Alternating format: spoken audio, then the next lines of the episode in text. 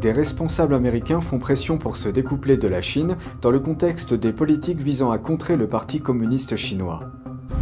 La Chine a réaffirmé ses ambitions de prendre le contrôle de Taïwan, mais cette fois-ci avec une approche différente. L'armée américaine participe à des exercices avec ses alliés dans le Pacifique. Là-bas, la concurrence avec Pékin s'intensifie. Bienvenue dans Regard sur la Chine. Alors que la Maison-Blanche revient une fois de plus sur le vœu des États-Unis de défendre Taïwan contre une invasion chinoise, des responsables et des militants mettent en garde contre la menace posée par Pékin. Ce reportage vous est présenté grâce à Iris Tao de NTD qui était sur place. Il est incroyable de voir à quel point nous finançons un pays communiste.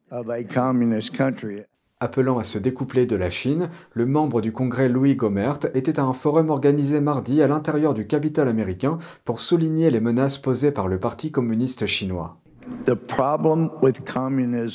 Le problème du communisme, c'est l'athéisme, dans lequel le gouvernement est à la place de Dieu. Et donc les gens ne sont pas libres de chercher la vérité. Je me pose cette question pour moi-même, sommes-nous vraiment libres ou pas? L'agent libre de la NBA et militant des droits de l'homme NS Counter Freedom a également pris la parole lors du forum. Il a parlé de la pression qu'il a subie aux États-Unis pour s'être exprimé contre Pékin. Un de mes coéquipiers m'a parlé dans les vestiaires et m'a dit, c'est ta dernière année en NBA. Comme s'il voulait dire, si tu parles du gouvernement chinois, si tu dénonces Nike, si tu dénonces certains joueurs qui se prosternent devant ces dictatures, ta carrière est terminée. Freedom a déclaré à NTD que la Chine sape les libertés aux États-Unis en infiltrant Wall Street, la NBA, Hollywood et même les institutions gouvernementales. Personne ne peut envahir les États-Unis de l'extérieur, mais ils essaient de les envahir de l'intérieur. Le ministre chinois des Affaires étrangères Wang Yi a appelé lundi à une plus grande coopération entre les deux pays, affirmant que cela profiterait à la fois à la Chine et aux États-Unis. Mais le membre du Congrès Gomert a déclaré ceci à propos de la Chine. Cela pourrait être notre plus grand allié dans le monde. Elle pourrait être notre plus grand allié. Mais ce ne sera jamais le cas tant que le gouvernement chinois sera aux commandes. Un reportage à Washington DC, Iris Tao, NTD News. La Chine s'insurge contre les nouvelles activités dans l'Indo-Pacifique, et ce dans un contexte de tensions accrues autour de Taïwan. Mercredi, Pékin a averti les États-Unis d'arrêter d'être un fauteur de troubles. Ce commentaire vise les navires de guerre américains et canadiens qui ont traversé le détroit de Taïwan mardi. Le président américain avait alors déclaré que les États-Unis défendraient Taïwan si la Chine lançait une invasion. Il s'agissait du deuxième voyage en un mois d'un navire de la marine américaine. La marine américaine affirme que la coopération avec le Canada représente son approche pour une région sûre et prospère. La ministre de la Défense du Canada a déclaré que cela démontre l'engagement envers un Indo-Pacifique libre et ouvert. Le ministère des Affaires étrangères de Taïwan a salué cette action la Chine a déclaré qu'elle visait à réaliser une réunification avec Taïwan. Mercredi, un porte-parole du régime chinois a qualifié cette perspective de pacifique, ceci après des semaines de manœuvres militaires et d'exercices de guerre menés par Pékin près de l'île. Voici la suite.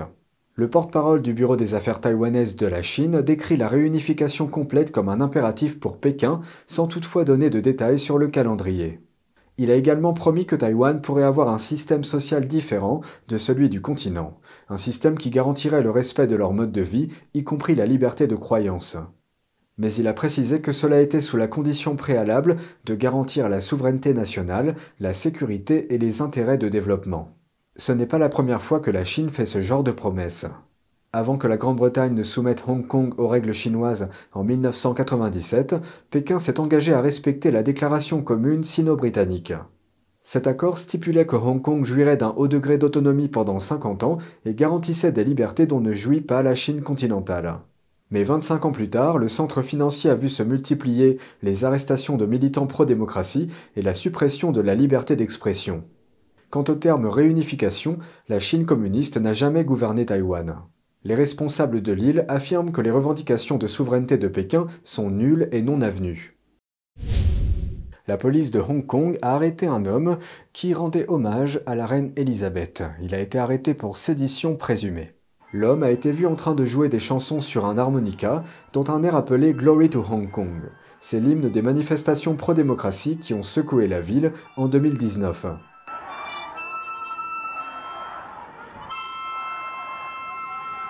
Une foule s'est rassemblée et a chanté en même temps que l'homme jouait. La police a déclaré qu'il avait été arrêté lundi près du consulat britannique à Hong Kong. Il fait l'objet d'une enquête pour suspicion de ce que les autorités ont appelé commettre un acte avec une intention séditieuse. Des dizaines de personnes s'étaient rassemblées en mémoire de la défunte monarque. La reine Elisabeth a régné sur la ville avant 1997, date à laquelle la colonie britannique de l'époque est passée sous l'autorité de la Chine. L'Amérique et ses alliés cherchent à contrer l'influence de la Chine dans le Pacifique. Parmi les derniers efforts, des exercices conjoints ont été lancés au Fidji, un pays insulaire du Pacifique Sud. Voici les détails. Se joignent également à l'exercice la Grande-Bretagne, l'Australie et la Nouvelle-Zélande. L'exercice militaire vise à contrer l'influence croissante de Pékin dans la région.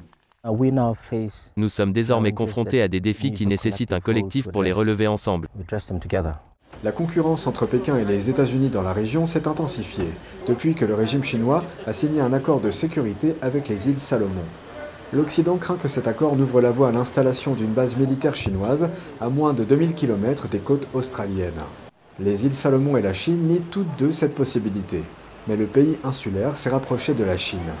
En août, les îles Salomon ont brièvement empêché les navires étrangers d'accoster dans leurs ports. Quand je parle de menaces, je parle de catastrophes naturelles, je parle de pêche illégale, je parle d'autres acteurs non étatiques qui tentent de déstabiliser cette partie du monde. L'exercice doit s'achever aujourd'hui. Pendant ce temps, l'Australie prend des mesures pour renforcer son engagement dans la région. Le pays envisage de créer une école de défense pour former les armées des pays voisins. Ceci est en réponse à la présence militaire potentielle de la Chine dans les îles Salomon. Les dirigeants du Royaume-Uni et du Japon ont décidé de travailler ensemble pour contrer la menace de la Chine communiste. L'accord a été conclu en marge de l'Assemblée générale de l'ONU à New York. La nouvelle première ministre britannique Liz Truss vient de rencontrer son homologue japonais Fumio Kishida. Selon un porte-parole, elle a condamné les provocations de la Chine envers Taïwan, qui constituent également une menace pour les zones économiques spéciales du Japon. Les deux dirigeants ont convenu de travailler ensemble pour contrer la Chine.